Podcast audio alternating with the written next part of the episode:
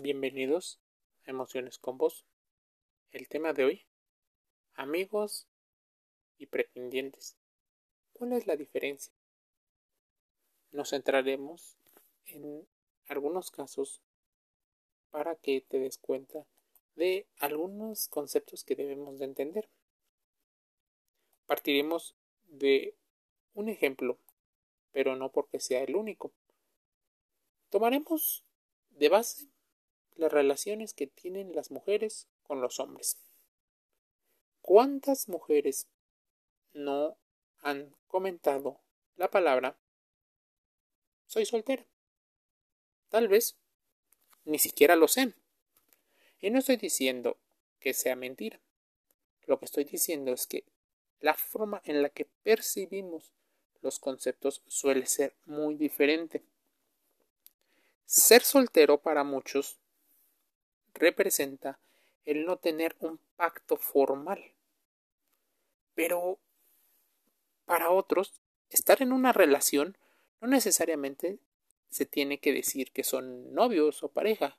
En general, cuando existen demostraciones, tomas el tiempo y algunos otros simbolismos, podrías decir que estás dentro de una relación. Cuando dice la persona o las personas que son solteras, aparentemente buscan credibilidad. Porque es difícil mantener una relación. Ya te imaginarás mantener dos. Incluso que las dos personas no sepan. Probablemente la poligamia sea una situación que se esté poniendo de moda, pero no tanto por el término correcto de tener afecto por dos personas al mismo tiempo, sino por tener mayor apertura en el ámbito sexual.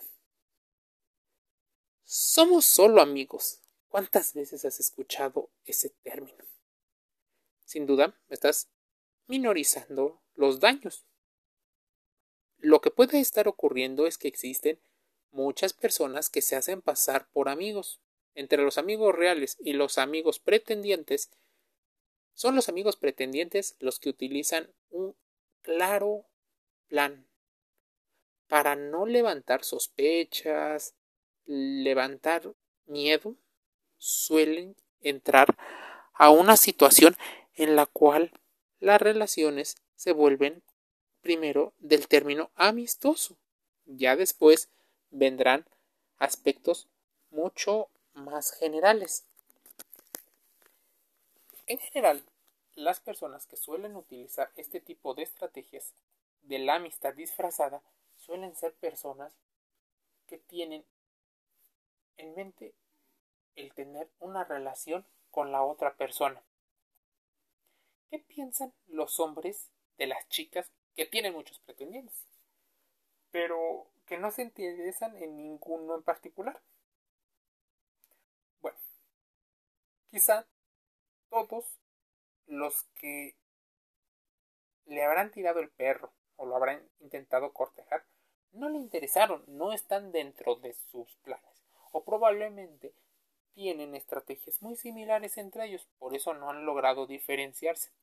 Esa podría ser una teoría. Otra de las teorías está dentro de la situación donde ellos no se han percatado de manera consciente que la chica tiene unas necesidades inconscientes y otras conscientes. Normalmente las personas que suelen ser más familiares a ella en experiencia son las personas que suelen tener mayor éxito. Ejemplo, personas que tienen un estilo de apego muy similar al de los progenitores. Sencillamente, una mujer consciente selecciona meticulosamente. Probablemente estemos hablando del término de hipergamia. Si lo sumamos con la erótica del poder, en la cual sueles elegir a la persona más capaz y aparentemente a la que mejor te puede dar recursos, no solo económicos, sobre todo emocionales, las personas podríamos estar hablando de que tienen más número de pretendientes que lo que en realidad ocurre. La sociedad normalmente ataca a las féminas por tener mayor cantidad de parejas. Cuando la misma acción en los varones es bien vista. Entre más posibles conquistas tengas, aparentemente eres un macho más dominante. Esto crea una disonancia cognitiva a nivel social, pues, por un lado, los hombres buscan y dividen constantemente a las mujeres entre las santas y las putas. Las santas solo son muy pocas, aquellas que cuesta trabajo conquistar y que logran establecer valores que ellos ven como importantes o valiosos. Y las putas normalmente son aquellas mujeres, todos los demás que no entran dentro del primer grupo. Aquellas mujeres las cuales no están dentro de los planes para ser la mujer formal. Es importante y nos sorprendería el número de casos de mujeres, sobre todo, que utilizan y dividen a los amigos en dos grandes grupos polarizados. A diferencia de muchas otras formas de división que podríamos establecer entre los desconocidos, los que frecuenta por temas trabajo, los que son personas un poco más allegadas y así va subiendo gradualmente hasta que se vuelven los amigos más íntimos, esos mejores amigos. Podría haber cinco o seis divisiones de amistad, incluso los desconocidos no son tus amigos. Las personas que comparten en el gimnasio, en la escuela o en el trabajo tampoco posiblemente sean tus amigos. Así que, ¿quién es un amigo? ¿Qué comportamientos llegan a tener los amigos? ¿Podríamos distinguir un amigo de un amigo enamorado? Sí. Te van algunas situaciones, ¿cómo puedes distinguirlo? Un amigo normal cree que las personas tienen defectos y virtudes, mientras que el amigo enamorado sufre de una ceguera como la que tiene el amor, que le permite pasar por alto todos los defectos de la pareja o de la posible pareja. Un amigo normal habla de varios temas, algunos de los cuales le apasionan, no necesariamente intenta quedar bien. El enamorado especialmente es monotemático, constantemente circula los mismos temas. Un amigo normal se burla de las demostraciones públicas de afecto. Esto podría ser incluso en ambos géneros y podría estar hablando de una baja inteligencia emocional. Pero un amigo enamorado es el primero en practicarlas frente a ti. Busca contacto visual, hay cierto acercamiento de cuerpos, incluso la postura física está orientada a ponerte toda la atención. Los normales, los verdaderos amigos, por ejemplo, cuando existe una compra de un souvenir, lo más importante es algo funcional. El enamorado busca alguna cosa que demuestre su capacidad y su competencia. Pues claro, él sabe también o ella sabe de la selección y de las posibles competencias. Un amigo tiene sus gustos definidos. El enamorado va cediendo de a poco a los gustos de la pareja, intentando amalgamar diferentes cuestiones para que ambos coincidan.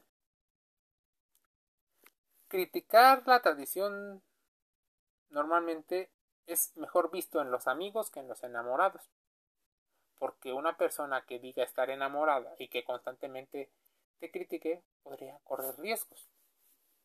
Ahora, ¿qué hace un amigo normal?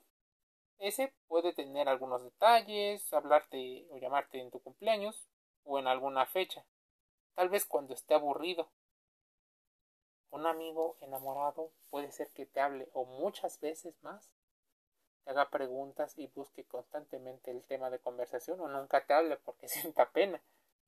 Ahora bien, si estos siete situaciones no son suficientes para darte cuenta que existen amigos pretendientes y amigos normales, déjame decirte que la belleza no siempre está en el interior, y menos cuando hay muchos pretendientes. En algún otro podcast de Emociones con Voz habíamos hablado de la maldición que tienen las personas bellas. no les creen, piensan que se los regalaron todos los esfuerzos que han hecho. Se dice que la belleza es algo efímero, que lo atractivo de una persona está en el interior y que lo importante no es el envoltorio, sino lo que va dentro. Pero ¿cuántas veces te has fijado en el físico y en las características? Si pensamos que siempre es el tema de la actitud y no sabes comprender o no sabes explicarlo, probablemente estás dejando guiar solo por tus emociones. Para averiguar si estas circunstancias es igual cuando se trata de elegir pareja, existen un sinfín de investigaciones. Después se pidió a los participantes, por ejemplo, que busquen al candidato y en general las personas que participaron prefirieron a los posibles ligues que eran más altos, en el caso de los hombres, jóvenes y bien educados, incluso con poder y demostraciones de salud. En concreto, las mujeres mostraron su preferencia por hombres fuertes, hombres capaces y que no tuvieran tanto sobrepeso. Pero, ¿qué pasa cuando el físico nada más es una situación aparente? Cuando se descarta el tema físico, muchas mujeres suelen relacionarse con individuos más viejos, más bajos, pero sí con más poder y dinero. Podremos estar hablando de cómo elegimos no solo a nuestras relaciones de pareja, en particular este tema se llama amistad, cómo muchos se disfrazan. La monogamia es probablemente uno de los actos sociales que ha permitido aparente estabilidad dentro de la sociedad. Es un contrato explícito muy pocas veces, claro está, pero implícito muchísimas. La mayoría quiere que la otra persona sea su pareja, no la pareja de alguien más. Así que las relaciones abiertas que se han permitido en las últimas décadas a partir de las generaciones millennial y la generación Z deja muy en claro una situación. Las personas cada vez son menos capaces de darse cuenta de las manipulaciones porque existe una sobreestimulación de individuos con respecto de los recursos psíquicos. Dicho en otras palabras, tanta manipulación de la publicidad, de los medios de comunicación, ya sea el Internet, la televisión, el radio, la prensa escrita, que tú ya no alcanzas a distinguir cuando una persona es real o en ocasiones está mintiendo para obtener alguna situación. La psicopatía se ha convertido en algo de moda que incluso muchos alardean como una situación donde se trata de triunfar o triunfar. ¿Cuántas veces has negado el número de pretendientes que tienes, incluso el número de parejas sexuales con las cuales has tenido la oportunidad de intimar? Seguramente si eres mujer, muchas más de la cuenta. Tu educación te lleva a ser una persona discreta, ser una persona que vive en la sutileza de los detalles, mientras en la característica educacional de un hombre suele estar asociado la virilidad y la fortuna entre mayor número de conquistas y ligues puedas llegar a tener. Así nos enseñaron a ser hombres y mujeres. Muchas personas suelen no decir la verdad por el miedo a las consecuencias. Tampoco alcanzamos a distinguir quiénes son amigos y quiénes son pretendientes. Muchos hombres que se sienten ligeramente celosos y tal vez en cierto grado es correcto decir que podrían sentir amenazada la relación, pueden hablar con respecto a los comportamientos que tiene la mujer. Por más razón que te esté dando, lo claro es que muchas personas tienen más pretendientes de lo que les gustaría admitir las personas que no tienen pretendientes, algo pasa con ellos. Y no del tipo malo, claro está, no es malo, sino que en ocasiones puedes llegar a espantar a las personas con tu talento. Por si es un lado o el otro, si es blanco o es oscuro, lo cierto es que las personas que tienen una relación abierta necesitan, junto con las personas que tienen relaciones cerradas, comunicación como una de las claves para encontrar una mejor calidad de vida dentro de la relación o de manera individual. Es importante considerar que las relaciones entre personas suelen ser una situación que causa mucho estrés, pero también mucha felicidad. Comprender estos temas en emociones con vos, sin duda, te ayudará a ponerte en sintonía emocional con la otra persona. Saber qué están haciendo y por qué lo están haciendo. Siéntate con esa persona a preguntar qué te gusta, qué pasaría. Hagan un contrato. Porque está tan mal visto que se hagan situaciones racionales y sobre todo de tema compromiso, pues le quita poder al amor romántico. Tú pensarás que a los hombres no les pasa, Claro que les pasa, siguen siendo humanos y también siguen recurriendo a los sesgos cognitivos como atajos para encontrar un mejor estilo de vida. ¿Por qué las mujeres mienten con respecto al número de varones que las pretenden? ¿Por qué los hombres alardean de experiencias que no han tenido nunca en su vida?